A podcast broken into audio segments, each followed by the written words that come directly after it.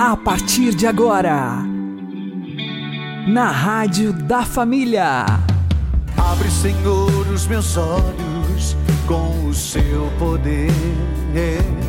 Caminhando com Jesus. Acredite, se Deus é por nós, quem será contra nós?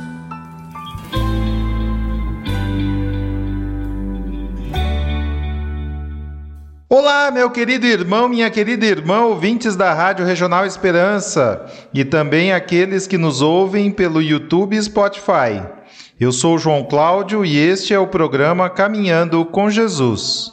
E vamos caminhar com Jesus em nome do Pai, do Filho e do Espírito Santo. Amém. Inspirai, ó Senhor, as nossas ações e ajudai-nos a realizá-las, para que em vós comece e para vós termine tudo aquilo que fizermos. Por Cristo Senhor nosso. Amém. Santíssima Virgem Maria, Mãe de Deus, rogai por nós. Castíssimo São José, patrono da Igreja, rogai por nós. Vivemos num mundo onde a hipocrisia é a regra geral, um verdadeiro baile das máscaras. Vamos aprender com o Padre Léo. Eu tenho medo se a pessoa descobrir quem eu sou mesmo, ela não gostar de mim. Então eu começo a ser fingido. E esse foi o único grande pecado que Jesus condenou. Eu tenho para mim que esse é o pecado, a blasfêmia contra o Espírito Santo, é o fingimento. Isso é convicção minha. Porque se Jesus falou tão abertamente contra o fingimento, contra a hipocrisia, se as palavras mais duras do Senhor foram contra esse pecado, é por quê? Porque ao começar a viver no fingimento, eu vou escondendo quem eu sou. Então nós somos treinados para sermos fingidos, desde pequenininho. A mãe fala assim: Olha, hoje vem uma visita aqui, você não faça isso. Quer dizer, quando não tem visita, pode fazer. Não fala isso que vai estar visita perto. Olha, meu filho, nós vamos na casa da tia. Aquela tia lá é muito chata. Então você come bem aqui. Se ela oferecer comida, você não aceita. Aí chega lá, a primeira coisa que a tia faz: Quer comer? Quer. Não, ele não come, ele não come sopa. Ele come cinco pratos. Porque criança parece ter a vocação de judiar da mãe, fazer a mãe passar vergonha. Ainda pega aquele pão, molha na sopa, enfia aquilo tudo na boca, ele vai escorrendo assim, na camisa, aquela toalha de linho engomado. E a tia não tem problema, não. Aquela vontade de entrar a mão na fusa. Para que que eu fui pôr essa toalha?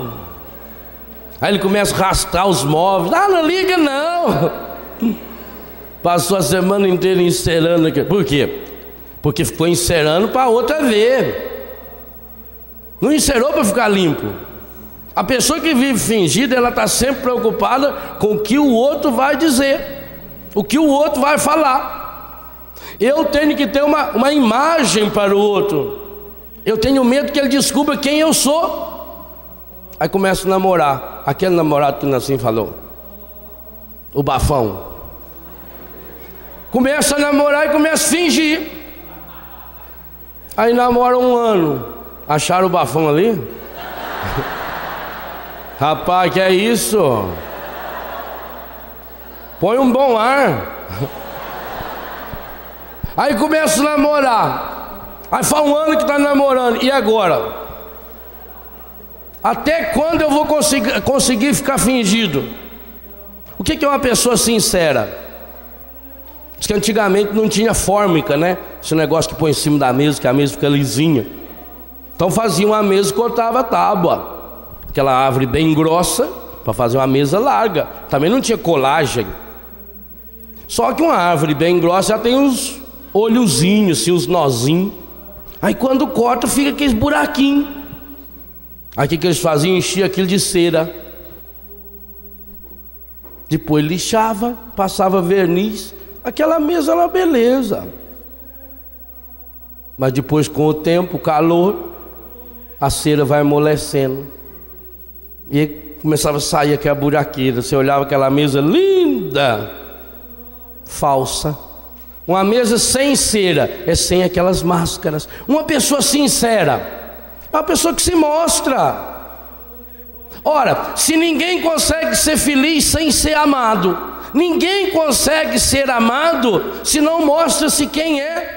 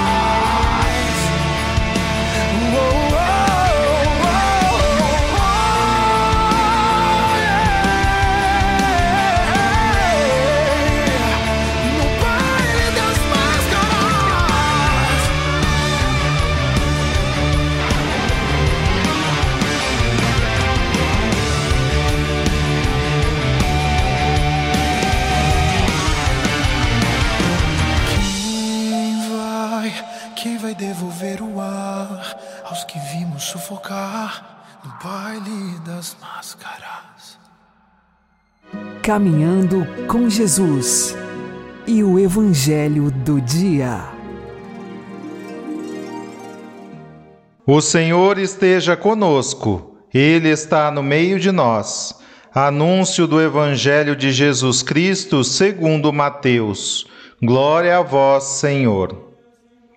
Naquele tempo, enquanto Jesus subia para Jerusalém, ele tomou os doze discípulos à parte e, durante a caminhada, disse-lhes: Eis que estamos subindo para Jerusalém, e o filho do homem será entregue aos sumos sacerdotes e aos mestres da lei. Eles o condenarão à morte e o entregarão aos pagãos para zombarem dele para flagelá-lo e crucificá-lo, mas no terceiro dia ressuscitará. A mãe dos filhos de Zebedeu aproximou-se de Jesus com seus filhos e ajoelhou-se com a intenção de fazer um pedido. Jesus perguntou: Que queres? Ela respondeu: Manda que estes meus dois filhos se sentem no teu reino, um à tua direita e outro à tua esquerda. Jesus então respondeu-lhes: Não sabeis o que estáis pedindo. Por acaso podeis beber o cálice que eu vou beber? Eles responderam: Podemos. Então Jesus lhes disse: de fato, vós bebereis do meu cálice, mas não depende de mim conceder o lugar à minha direita ou à minha esquerda. Meu Pai é quem dará esses lugares àqueles para os quais ele os preparou. Quando os outros dez discípulos ouviram isso, ficaram irritados contra os dois irmãos. Jesus, porém, chamou-os e disse: Vós sabeis que os chefes das nações têm poder sobre elas e os grandes as oprimem. Entre vós não deverá ser assim. Quem quiser tornar-se grande, torne-se vosso servidor. Quem quiser ser o primeiro, seja vosso servo. Pois o Filho do Homem não veio para ser servido, mas para servir e dar a vida como resgate em favor de muitos.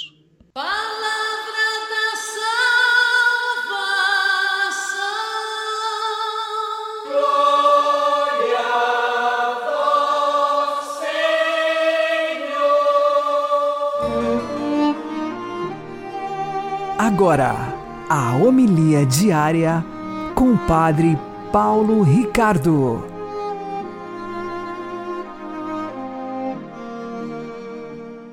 Meus queridos irmãos e irmãs, no Evangelho de hoje, Jesus faz o seu terceiro anúncio da paixão. E quase que uma piada, né? Jesus falando que vai morrer crucificado. A mãe dos filhos de Zebedeu vem pedir um lugarzinho para os seus filhos quando ele instaurar o seu reino. Um sente à tua direita e outro à tua esquerda. Pois é. Como dizem os portugueses, não percebe nada. Né? A mulher não entendeu nada. A mulher não entendeu e os filhos de Zebedeu, ou seja, os apóstolos, Tiago e João, também não entenderam. E no fundo, aqui está o grande drama da vida de oração. Por quê? Porque quantas e quantas vezes nós gastamos tempo rezando e as nossas orações são, desculpa, estúpidas. Sim, nós achamos que estamos fazendo algo de profundamente virtuoso porque estamos rezando. A mãe dos filhos de Zebedeu está fazendo uma oração aqui, ela está falando com Jesus. É? Diz aqui: a mãe dos filhos de Zebedeu aproximou-se de Jesus com seus filhos e ajoelhou-se com a intenção de lhe fazer um pedido. A mulher piedosa, confiante, ela sabe que Jesus tem poder, ela tem fé. É ela se prostra diante de Jesus num gesto de humildade. E ela não está pedindo algo para ela, ela está pedindo para os seus filhos. E qualquer mãe diria assim: Mas não é para mim, é para meus filhos. E, no entanto,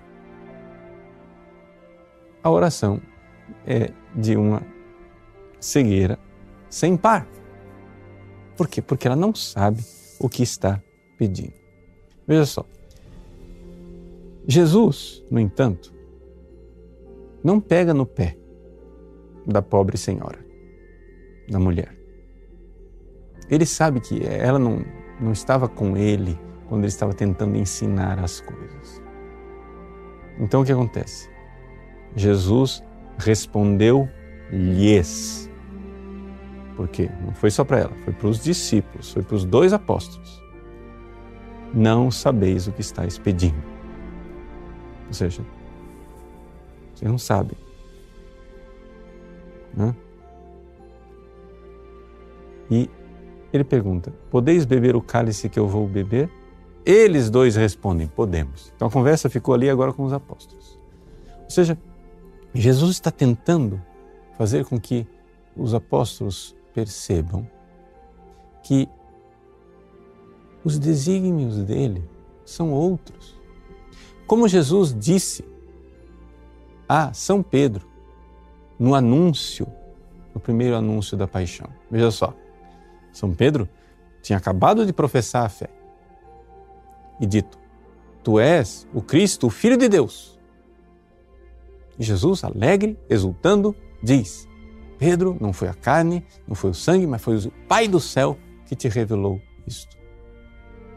Mas logo em seguida, quando Jesus fala da cruz, Pedro diz que isto não aconteça. Jesus então diz à face de Satanás: os teus pensamentos os teus caminhos não são os caminhos de Deus. Veja, é o mesmo Pedro. É o mesmo Pedro, quase que no mesmo ato de oração. Ou seja, num momento da oração, São Pedro, iluminado por Deus, professa a fé e diz quem é Jesus, e logo depois, arrastado por suas paixões desordenadas, seduzido e tentado por Satanás, ele sugere impedir o caminho de Deus. Então, meus queridos, vamos resumir o que é que Jesus está tentando nos explicar nesse Evangelho. Veja só, uma das tantas coisas que nós podemos e devemos aprender com esse Evangelho é o seguinte: se você vai rezar, saiba, você precisa estar disposto a crucificar a sua inteligência. Crucificar a sua inteligência quer dizer o seguinte: não quer dizer que a sua inteligência não deve pensar. Não. É na inteligência que acontece a virtude da fé. Mas acontece que você não pode deixar a sua inteligência seguir uma lógica carnal, uma lógica humana. Você tem que humildemente pedir as coisas, mas sempre colocar as mãos na frente e dizer: Senhor, se o que eu estou pedindo é bobagem, livrai-me, Senhor, da minha própria oração. Eu estou pedindo e a gente deve pedir. O próprio Jesus disse: Pedi e recebereis, batei e abri-se-vos-á. Pede, mas põe o capacete, porque ele vai responder. E que é o que ele faz no Evangelho de hoje. Ou seja, reze, e peça. Mas saiba, você tem que estar pronto para Deus contrariar você. Porque não quer dizer que Ele vai contrariar você todas as vezes. Às vezes você vai rezar e, como eh, Simão Pedro, você vai fazer uma belíssima oração, profissão de fé, e Jesus, alegre e contente, vai ver sua oração e vai dizer: Tu és beato, tu és feliz, porque não foi a carne nem o sangue quem te inspirou essa oração, foi o próprio Espírito Santo que fez você rezar. Isso é o orar no Espírito. Quando o próprio Deus faz surgir em nossa alma os pedidos que Ele quer atender não somente, quando a própria oração se torna a refeição espiritual, em que nós, alimentados pela graça, pela palavra de Deus, vamos crescendo espiritualmente. Mas acontece às vezes que a gente vai rezar e a carne está esperneando muito mais do que a gente imagina. É? e, e aí a gente começa a pedir coisas que humanamente falando, são muito justas. Carnalmente falando, são muito lógicas. Mas, vamos lembrar, Deus é nosso amigo, nós é que somos nosso inimigo. nossas desordens é que são contra nós mesmos. Então, coragem. Reze.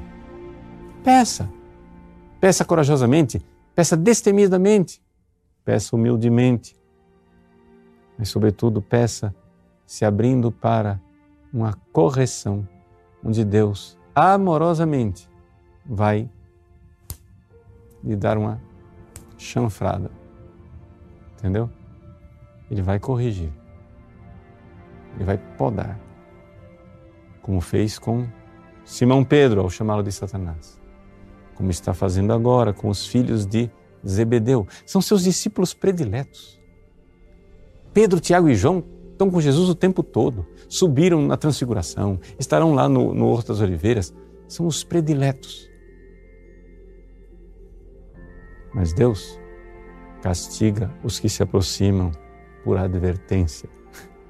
Por quê?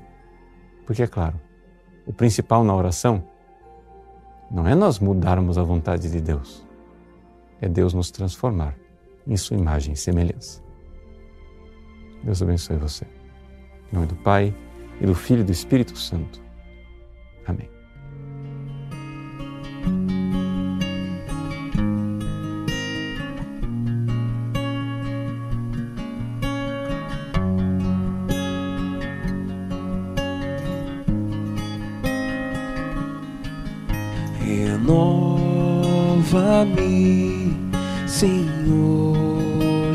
Jesus. Já não quero ser igual. Renova-me, Senhor Jesus.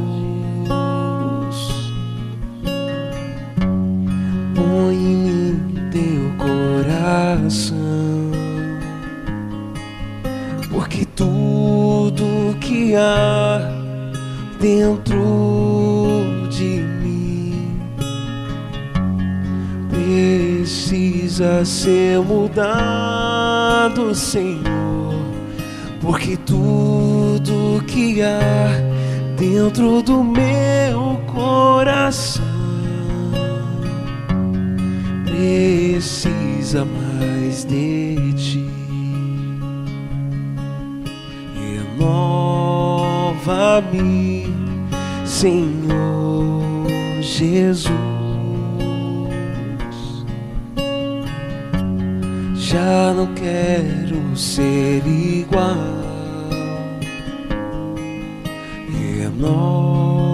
Renova-me, Senhor Jesus. Põe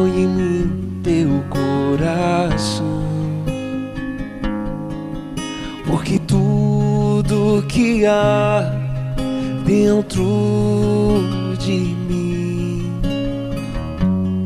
precisa ser mudado, Senhor, porque tudo que há dentro do meu coração precisa mais de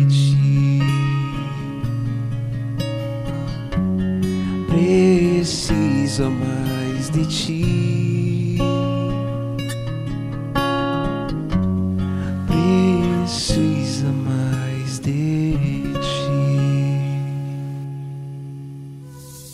Agora você ouve o Catecismo da Igreja Católica.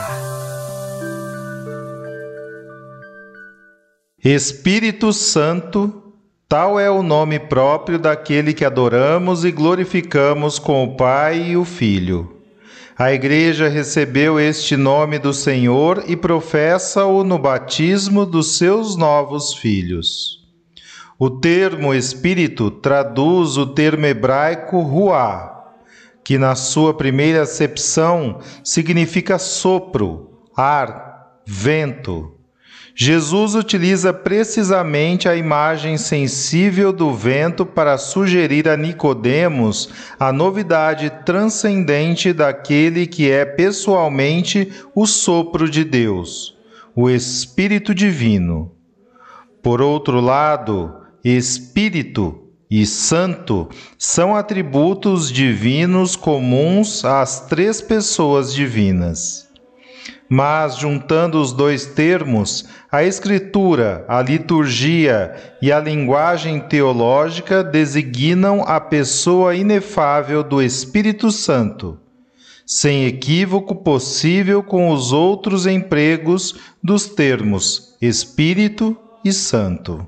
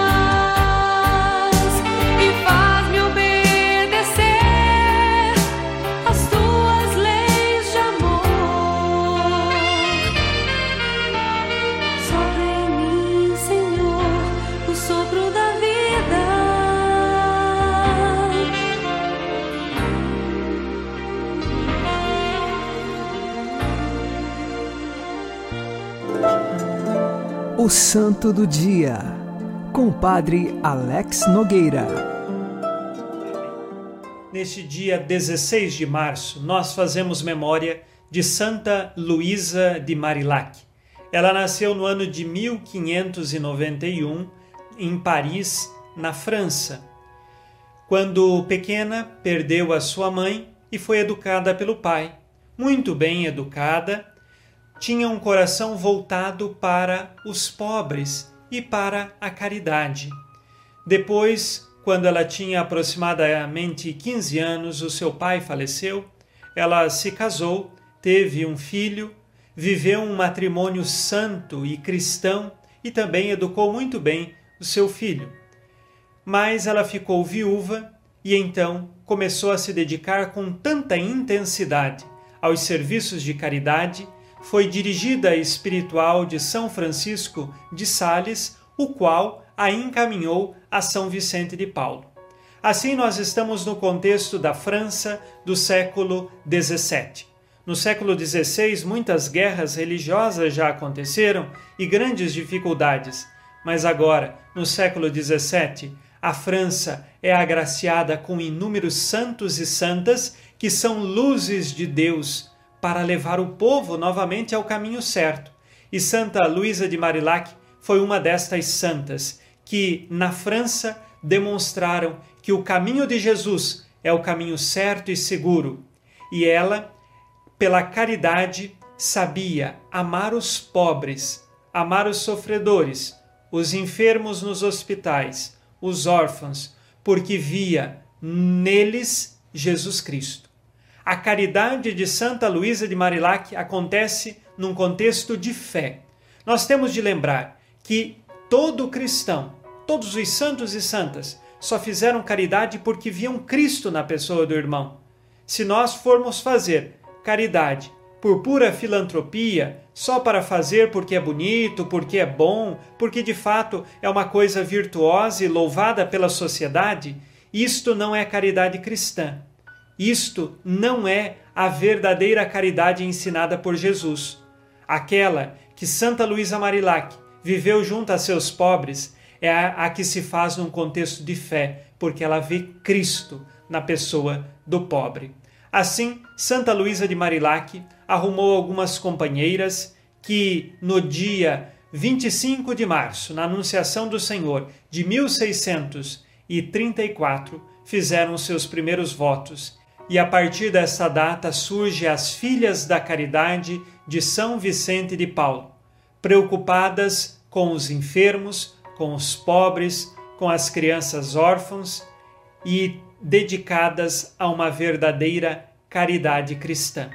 Santa Luísa de Marillac, ela chegou a morrer antes que São Vicente de Paulo, mas São Vicente de Paulo lhe mandou um comunicado sabendo que estava próximo a morte de Santa Luísa. A senhora vai primeiro para o céu, mas em breve quero encontrá-la lá. Eles faziam a caridade neste mundo, mas nunca perderam os seus olhos fixos para o céu. Esta foi a vida de Santa Luísa de Marillac. Ela ensinava às suas irmãs que deveriam servir os pobres como se estes fossem os seus senhores. Assim, quando se cortava o pão, os primeiros pedaços, primeiro, eram dados aos pobres, para depois servir a si mesmo. É a renúncia e doação que se faz quando nós estamos mergulhados na caridade cristã. Lembremos Jesus, no alto da cruz, doou-se por inteiro a nós e nós somos convidados a doar-nos pelos irmãos e pelas irmãs, para que assim, vivendo na caridade, possamos conduzir a nós e a todos, pela graça de Deus, para o céu, fazendo a caridade neste mundo com os olhos fixos no céu. Santa Luísa de Marillac, rogai por nós.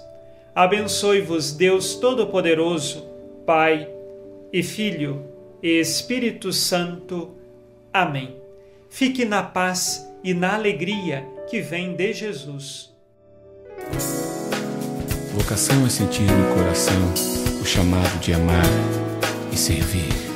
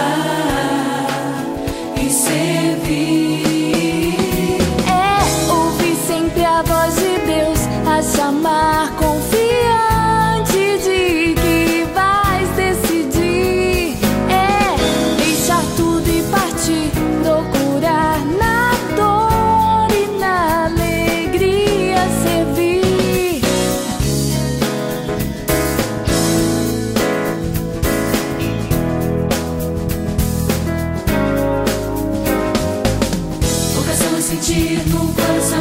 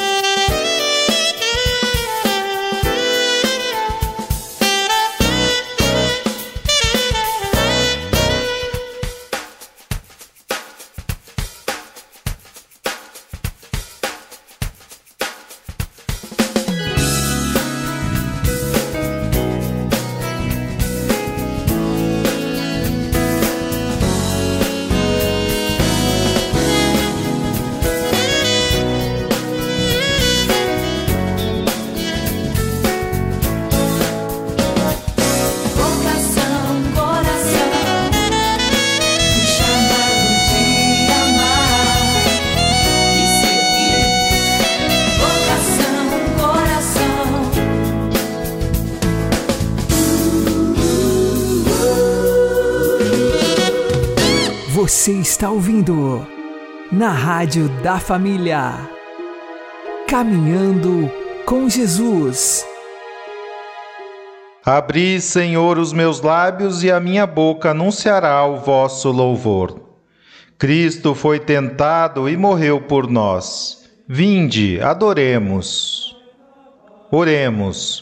Conservai, Senhor, a vossa família na prática das boas obras, para que, confortada nas necessidades da vida presente, mereça ser conduzida por vós aos bens eternos.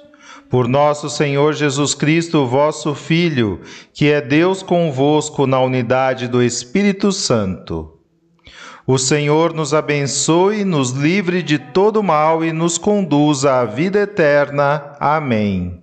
E que Maria e José nos conduzam pelas mãos para que continuemos caminhando com Jesus.